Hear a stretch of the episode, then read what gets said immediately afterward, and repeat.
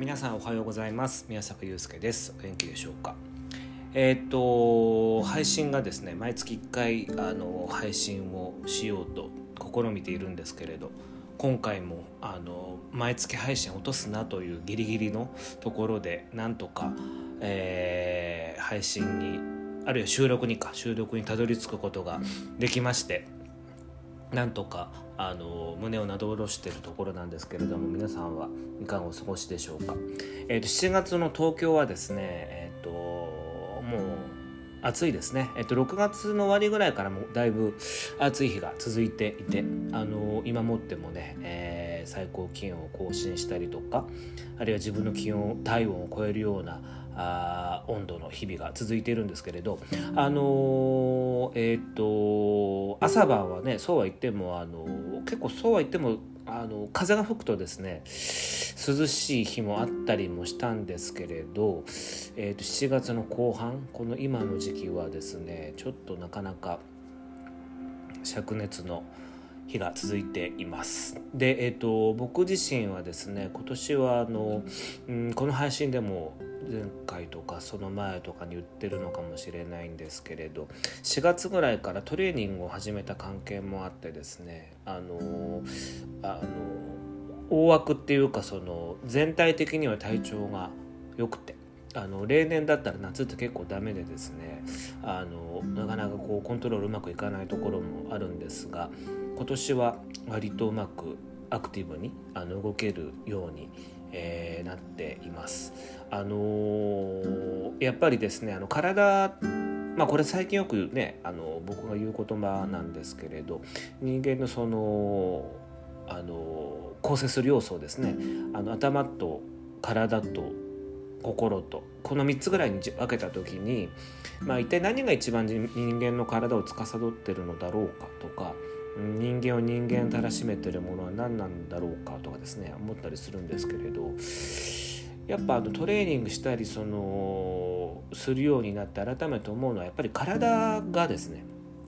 体からの入力っていうのがやっぱり思いのほかその頭とか心とかにですねあの作用するじゃないかという実感があってあのそれは非常にこう言語化できない領域の話だったりするんですけれどでもやっぱりその入力をか変えればそのアウトプットとか出力も変わるんだなというのはやっぱりその体的に分かってきてるっていうかなんかそういう面白さがあのあって、えー、とつまりそのトレーニングしたらもちろんその筋力がつくとかねあるいはその長く走れるとか歩けるとか、まあ、そういうような具体的なもちろん効果もあるんですけれどそれ以上になんかこう精神的にというかあるいはこうメンタル的にというかあるいはその物事に立ち向かう時の胆力とか気概とかあるいはまもうちょっと離れたところで言うと仕事とかにおけるそのパフォーマンスの出し方みたいなところも変化があるように思うんですね。なんかそういうことをですね、えー、とこの4月ぐらいからずっとこう実験的に自分の体を使っていろいろやってきているのですがそうするとやっぱりその、えー、といろんな多岐にわたって、えー、といろんな方向にそういったその効果なりあるいは影響が出てきていてですね、えー、とすごく自分自身もその変化に驚いていますそして副次的にね当然その筋力が上がったりとかあるいはその体格がまたねこう綺麗になっていくのであればそれに越したことはないわけですし一挙両得というかまあいろいろなこのメリットを享受しながらやっているんですけれどなんかそういった面白さを感じているこの2023年の、えー、と夏であります。えっ、とギリギリのね更新になってしまったんですけれどまあ、夏休み中のの方もいらっしゃるかもしれませんしあのそんな方々にもなんかこうね、えー聞いていただけるような内容にしたいなと思いますので最後までお聞きいただけますと嬉しいです。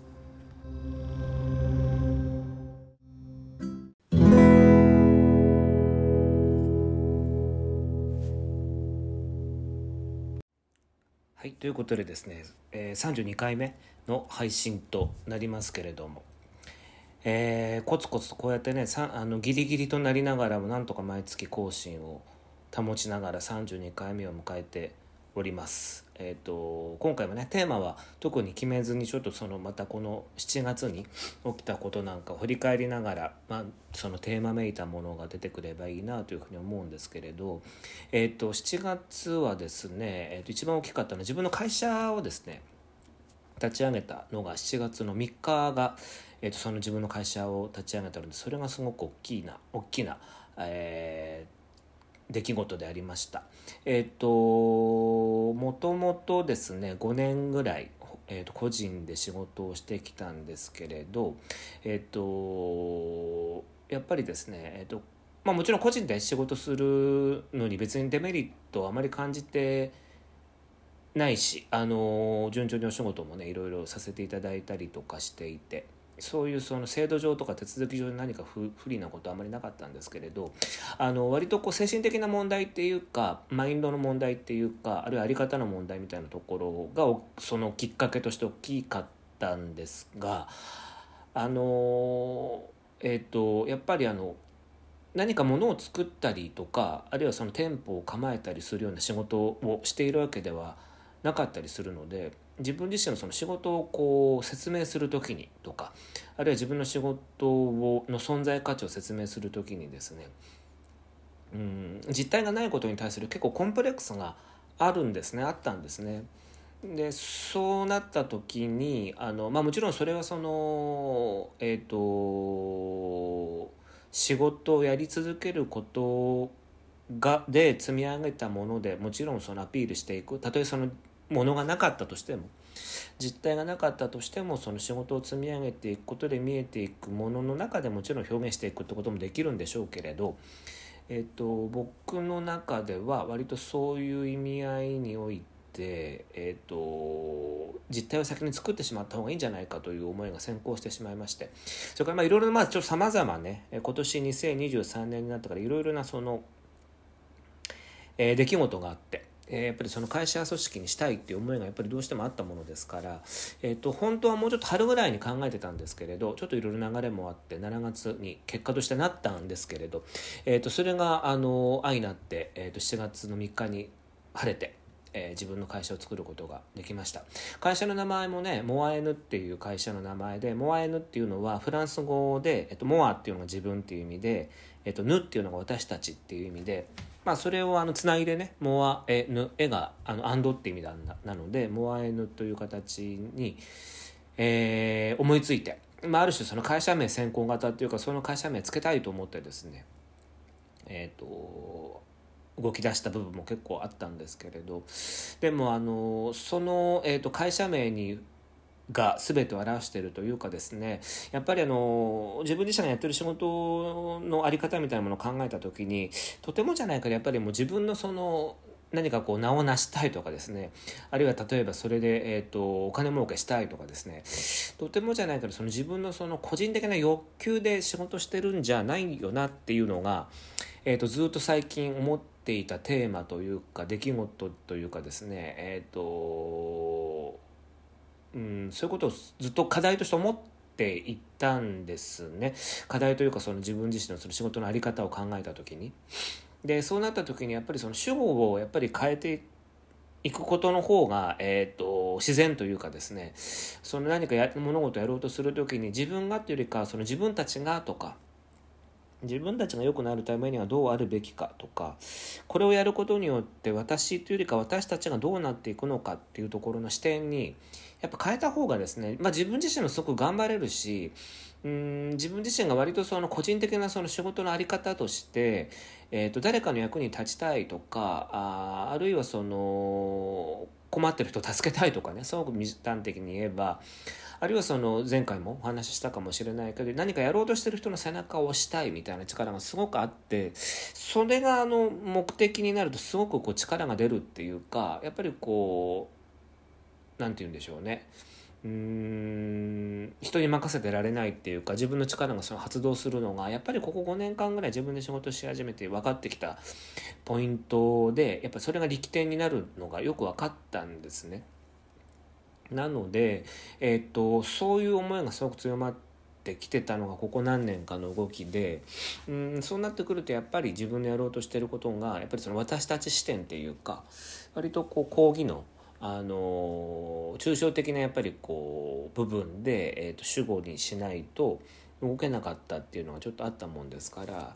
あのそれがそこだ理念先行型っていうか、まあ、よく言えばねよく言えば理念とかビジョンが先にあったものですからでも先にその器なりあの入れ物を作れ作ることで、えーと、そこに入ってくるものもきっとあるんだろうというふうに思って先に覚悟を示すという意味でですね会社というものを作ってみました。でも意外とね会社作るの簡単でというか あのこんな僕でも会社作れちゃったっていう感じもあって割と拍子抜けというかこんな感じで作れるんだったらみんな作ればいいのにと思いますし、まあ、これからそういう時代というかですね一人一会社じゃないですけど本当に一人一人が事業体となってえー、世の中に何かを還元していけばいいのであってですねえっ、ー、と熱意なり思いなり気概がある人はですね、まあ、バンバン自分で、えー、会社を作るなり個人事業主になるなりしてですね世の中に何か自分のいる価値をですね、えー、アピールしていけばいいのではないかと思いますしそれがまたその必ずですね私たちを良くするというかこの世の中を良くしていくのだというような、えー、ことを信じてやっぱりやっていくしかないというふうに思っています。まあここからその願いとかね信じる力みたいなところの話になりますけれどでもそういうビジョンがやっぱりあるあるのであればですねそういうふうな形を作ってやっていくのがすごく重要なんじゃないのかなというふうに思って、えー、やっています。ですからこう7月はですねそういうちょっと自分にとっては2023年の7月はですね結構メモリアルな、えー、タイミングになっています。でそんなタイミングに合わせてですね合わせたのかまあたまたまなのかわからないですけれど組織ファシリテーションの仕事をやってくれないかというお話をいただいて。えっと、あとある会社のね、えー、まあ、その会社にはもともと PR というか広報の仕事であのお手伝いさせてもらっているあの会社がまだ若い会社があって、えー、その会社の、えーと、全社ミーティングというのかな？全社研修みたいなところに呼んでいただいて、えーと、と組織ファシリテーションをさせていただくというすごく楽しい経験をさせていただいたのも7月の出来事なんですけれどあのー、それもですねうんといろいろな学びはその中にあったんですけれども、えっと、すごく面白かったのは、えっと、ほとんどが、えっと、自己開示をテーマにするというかまああの前者研修だからあの初めて会う方もいらっしゃるでしょうしその社内の中でのコミュニケーションを円滑化するためにもも、まあ、そういう場が設けられてるのですしあのその全社ミーティングの、えーと、ドア玉の最初の午前中のセッションを任されたものですから、まあ、基本的には自己開示とかなるだけこう話をみんなでこうスムーズにできるような場を作ることが僕のその目的だろうと思って僕がそこで機能するための目的だろうというふうに理解してですね。えー、読書会ワークショップをそこの場に入れ込んでやらせていただくことがやらせていただいたんですね。で読書会ワークショップは以前にもえ去年もね SPBS のみんなと組んでやらせていただいたりしてるもんですから、まあ、ある程度その形も分かっていたしあるいはその時のその反省点とかねもっとこうしたいと思いもあったものですから、まあ、それをこう組み立てて改めてその企業企業テーマにというかその会社仕立てに、うんね、作り直して、えっと、やってみました。で今回の場合もすごくあの事前にすごく準備をですねまあ本当に準備7割8割ってよく言うんですけどそういうファシリテーションなり何かプレゼンテーションするのはねでも僕の場合もそういったのえっ、とちゃんとした会社からオファーされて組織ファシリテーションするのは初めてだったものですからあの改めてうんしっかり準備しようということでですね、えー、と資料からあ、まあ、投影資料からあるいは話す中身も含めて、えーと、割と従前に準備を今回はしました。でそれがやっぱり功を奏したというかですね本番もすごくあの落ち着いてやることができましたしあのまあ、読書会ワークショップだし自己開示ワークショップなので基本的に僕がなんかこう出しゃばった何かこう喋っていくっていう場では全然ないのでですね基本的にはその参加された方々に話してもらうことを促すようなあ僕は本当にそういう立ち回りさえあればいいと思ってたんで。えっとまあ、冒頭はもちろん僕の自己紹介とか僕のこうやりたい意味合いを説明するもちろん時間を取ったんですけれども後半はあの以前もやらせていただいた西村さんの本を課題図書として皆さんに読んできていただいてそしてそれをそのおのおので、えグループセッションというかグループで、えー、と話し合ってもらって、えー、と自分たちのその働き方みたいなものをこう互いに話し合ってもらう。でそこに別に答えは必要なくて、えー、とそこでそういうおのおのがどういう働き方を持っているのかみたいなものを、えー、と話してもらうみたいなことをですねややらせていただいて。、えーと、すごくいい場をそしてそのオファーいただいた会社の方からもすごく喜んでいただけて本当に自分自身もですねその場がすごくいいなんかこう平和なね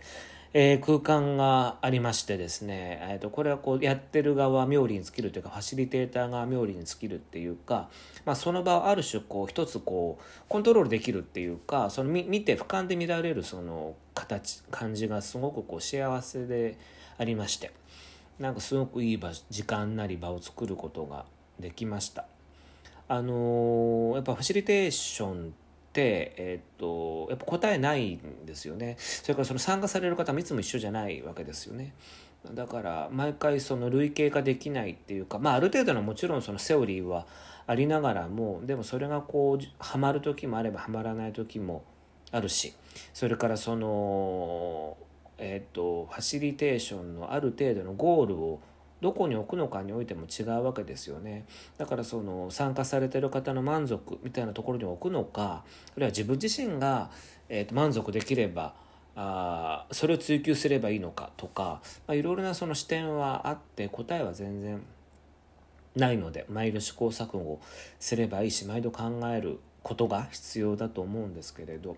とかく今回の場合はあのすごくこう僕自身もすごく満足感も高かったしあのオファーいただいた皆さんからもすごく満足いただいて、えーと、その後の午後のセッションに午後はまた別の方が、えーと、社内えーと、研修を進められたわけなんですがそれにうまくこうバトンタッチもできたのでだからすごくこういいアイスブレイク的なね、えー、セッションが午前中できたのかなと思っていてそれもすごく自分自身の中で大きな、えー、経験となりました。それがあったのがちょうど7月のね、えー、この時期だったの。本当にですね、えー、会社を設立の事務作業もあればそういうその研修のね、えワークショップの運営もあれば本当にいろいろなことがありました。でそれからあのそれだけじゃなくてねそれも前回も話したかもしれないんですけれど、えっと、僕の友人たちが若い友人たちがあのワインのイベント飲食のイベントをやるということでそれもあのちょうど僕があのやったらっていうことでちょっと発起人めいたことをさせ発言をしてしまってあのでも彼らがね一生懸命動いてですねえっとイベントも成立させていて僕はもう全然当日は自分が何か機能するってことはなかったんですけれどでも何かそういうこういろいろなことが重なってですね本当にこう人の背中を押すことがやっぱりこう僕はじ僕自身がやっぱりそういうのがやりたいし、まあ、求められてるポジションに今だんだんこうなってきてるっていうところもあるしなんかそういうバランスがやっぱり取れてきてるっていうのがうん今月7月はすごく大きかったように思います。7月はそういう意味ではあ前半はそういう形でバタバタと,、えーと、過ごしていたんですしそれから後半はまあ割とですねでもあの今月は割とそういう意味ではのんびりと,、えー、と仕事したりっていうことが多かったんですけれどだからそういう意味ではゆっくりと,、えーと、緩急があるというかすごく忙しい時期もあれば、えー、と落ち着いた時間もあって何か不思議な時間を7月は過ごしていたようにえー、思います。で8月からねまたあのクライアントがまあまた少し新しい会社と一緒に何かこう PR をお手伝いするような案件も増えたりするんでえっ、とつかの間のなのかもになるのかもわからないんですけれどなんかすごく不思議な1ヶ月間だったように思います。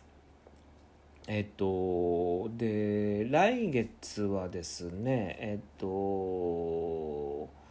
去年ちょうどこの時期に盛岡に行っていて、えっと、よくこの配信も聞いてくださってるし配信にもでもねよくお話をさせてもらっている盛岡の佐々木さんという農家の方がいらっしゃるんですけれど去年はちょうどねこの時期に盛岡に行っていてすごくいい時間を過ごさせてもらったことを思い出していたんですけれど、え、っと今年も8月の終わりに盛岡に行くことが決まっていてまあそれも友達のねイベントのお手伝いをさせてもらうんですけれどなんかそういうことでまた今年も縁がつながっていて。もう8月の後半の盛岡なので少し涼しくなってるのかも分かりませんけれどでも今年もね今年は気候がまたね変わってきているからどんな感じかなというふうに想像はしているんですけれどなんかそんな、えーと、ことを楽しみに8月はしようかなというふうに思っています。それがなんかねちょうどその夏はそのぐらいかな？でも今思ってるのはその、えー、予定があるかなぐらいであとはまあ本当にですねトレーニングしたり、えー、食事制限したり、まあ、いろいろなことにこうトライしていた7月でありますですのでですねえっ、ー、とそんな形でうん自分の在り方をこう結構変わってきてるのかなというのがやっぱり7月の。まあ、結構境目だったっていうような感じがしますよね。やっぱり会社作ったっていうのが何度も言いますがやっぱり大きいことですし以前にも何度も多分この配信でも話してるんですけどやっぱり覚悟を決めると世界が変わるっていうかですねやっぱり自分の中でこう決めていくっていうのがすごく重要でやっぱり決めるとうんいろいろなやっぱ物事が見えてきますし自分のやるべき方向が定まってきます。し必然的にそれは何か向こう側からもたらされるっていうかやっぱそういうことを感じてしまいますよね。やっぱ覚悟を決めるっていうことを繰り返していくと。だからやっぱりその覚悟を決めていかないとやっぱいつまでたってもなんかこう人事になってしまうというか自己責任というよりかは他責になってしまうっていうかでもそうするとやっぱりだんだんこう全てがこう受動的になってしまって非常にこうおもしまあ、単純に言うと面白くないなくなってくるんじゃないのかなと僕自身の経験からするとそう思うんですよね。だからやっぱりその自分で決めていくこととか覚悟を決めて何かをやることっていうのはもちろんハレーションもあるしいろいろな抵抗もあるし何かその物事一筋縄で進まないことはいっぱいあるんですけれどでもそれと比較してその誰かからこうもたらされることとか押し付けられることとか何かこう受け身で何かやることよりかはうんと自分から自らやっていくことの方がうん単純に面白いんじゃないのかなという気がしていますし僕自身がこう今やっていることのその根源的なものっていうのは単純にそのそっちの方が面白いからっていうのはすごく大きいんだと思うんですね。なんかそういう部分で今こう聞いてくださってる方で悩んでる方がいらっしゃるとするならば何かこう小さいところから何か自分で覚悟を決めてこう決めてあの決めて何か物事を進めていく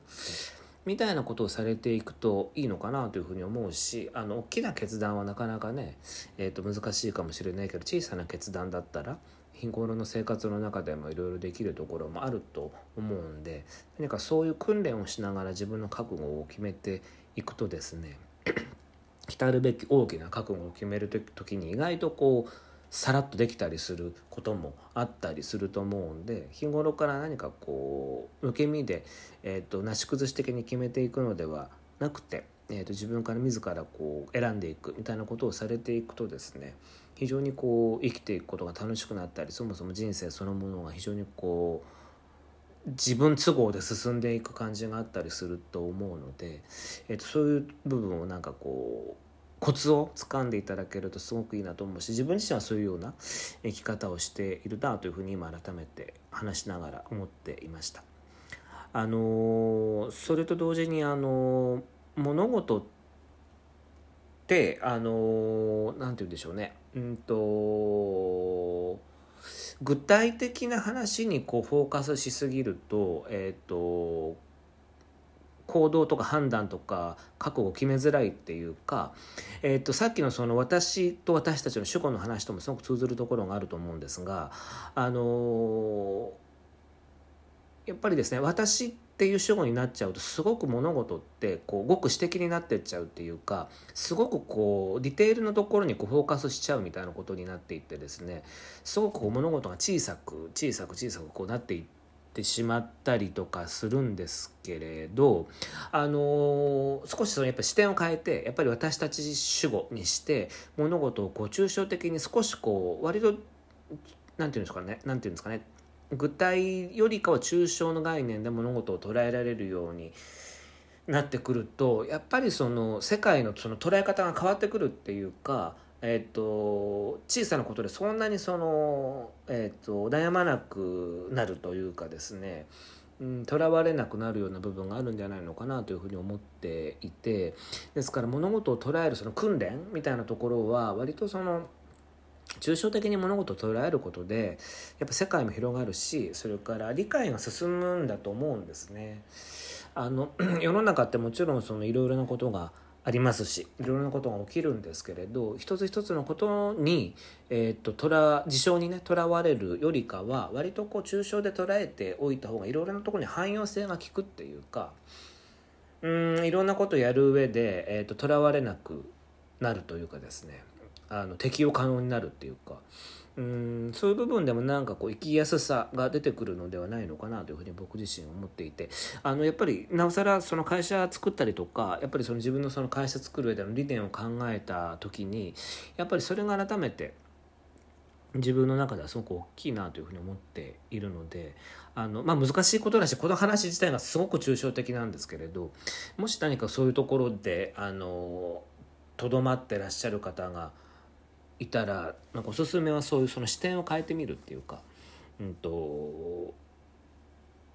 そうなると非常にこうまた新たな視点が出てくるし世の中を捉えやすくするかもしれないので。でも自分自身はまだそれはもちろんあの完璧ではないのでねあのそういった訓練をしながら、えー、8月以降また今年ももう半分に半分はとっくに過ぎましたけれど、えー、と残りの後半をそういうその概念の中で捉え直してやっていきたいなというふうに改めてこの暑いさなかに思っています。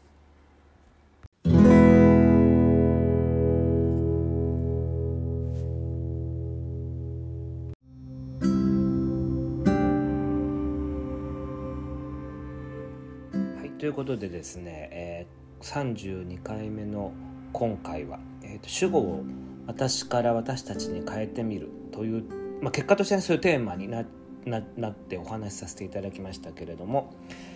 えー、いかがでしたでしょうか？結構ねまあ抽象的な相当抽象的な概念の話だったりもするんですけれどでもそういう考え方もあるしなんかこう捉え方世界の捉え方は自由なので何か自分らしくあるいは自分がこう楽に世の中を世界を理解できる視座を自分でこう組み立てられたらいいですよねっていう話で別になくてもいいしその小難しく面倒くさく考える必要は全然ないんですけれどあの世界を捉えるやり方はいろいろあるなと自分自身思ったのでそれを今回はシェアをしてみましたけれどもいかがでしたでしょうか？相当抽象論に終始しました。えっ、ー、とこの配信もですねギリギリでまた8月から僕もまた新たな、えー、少し環境が入ってきたりするんですけれどもえっ、ー、と聞いていただいてまた何かね、えー、感想ありましたらお寄せいただければと思いますしあのまあ、こういうね抽象的な話がまた多くなるのかもしれないし、まあ、今がちょっとそういうフェーズなのかもしれないんですけれどあのぜひまたね、えー、感想なんかもお聞かせいただければと思います。えーと、ではまた次回の配信でお会いできればと思います。えー、ごきげんよう。さようなら。